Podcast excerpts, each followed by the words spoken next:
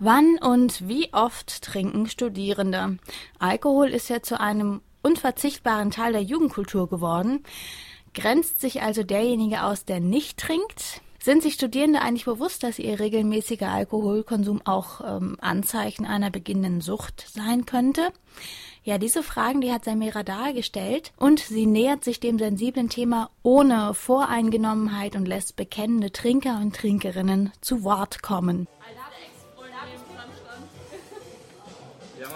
Studentischer Alkoholkonsum unter der Woche. Ein Beitrag von Samira Dahl.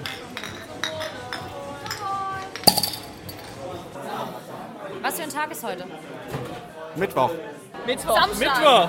Montag. Heute ist Mittwoch. Ja, Donnerstag. Ähm, was studierst du denn?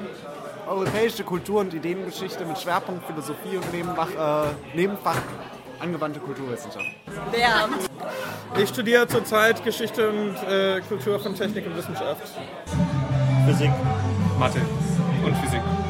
Von äh, heute ist ja Semesterferien. Ich kann ja trinken, wann ich will.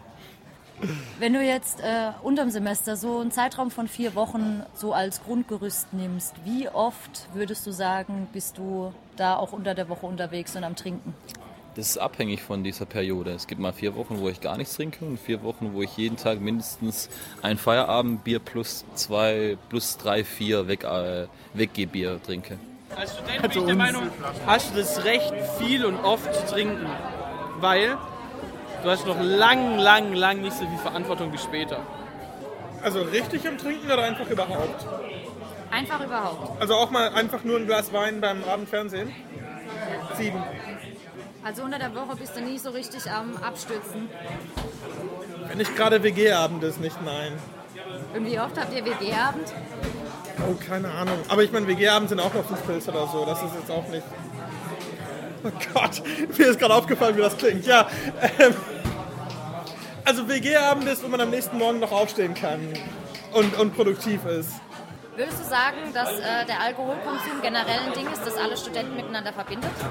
Nein. Ja, auf jeden Fall. Nee, ich würde ich würd sagen, dass Alkohol das Bindeglied der deutschen Gesellschaft ist.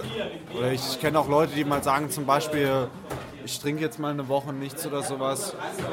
Und klar lässt man da mal immer wieder dumme Sprüche ab oder sowas drüber, aber ich würde es jetzt nicht unbedingt so sagen, dass man zum Trinken gezwungen wird und dass das alle vereint. Ich denke eher, es geht ums Zusammensein, abends am AKK oder sowas. Da ja einfach Deutschland ein Bierland ist, trifft man sich halt meistens zum Bier. Also ich bin ja in Münster und bei uns ist Studententag mittwochs. Und da gehen alle raus und da trinken auch alle mittwochs unter der Woche. Ich meine auch, das ist auch sehr wichtig, weil da lernt man sich auch kennen und neue Ideen äh, entspringen.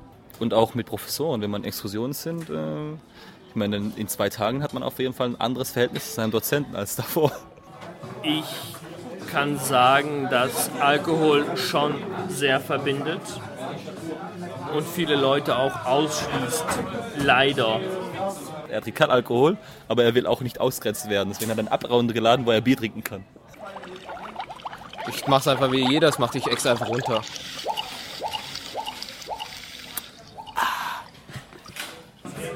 Aber ich kann auch sagen, dass ich, wenn ich morgens aufstehe und nüchtern bin, ich lachend in den Spiegel gucke. Achso, ich glaube, ich habe gar nichts mehr. Hallo.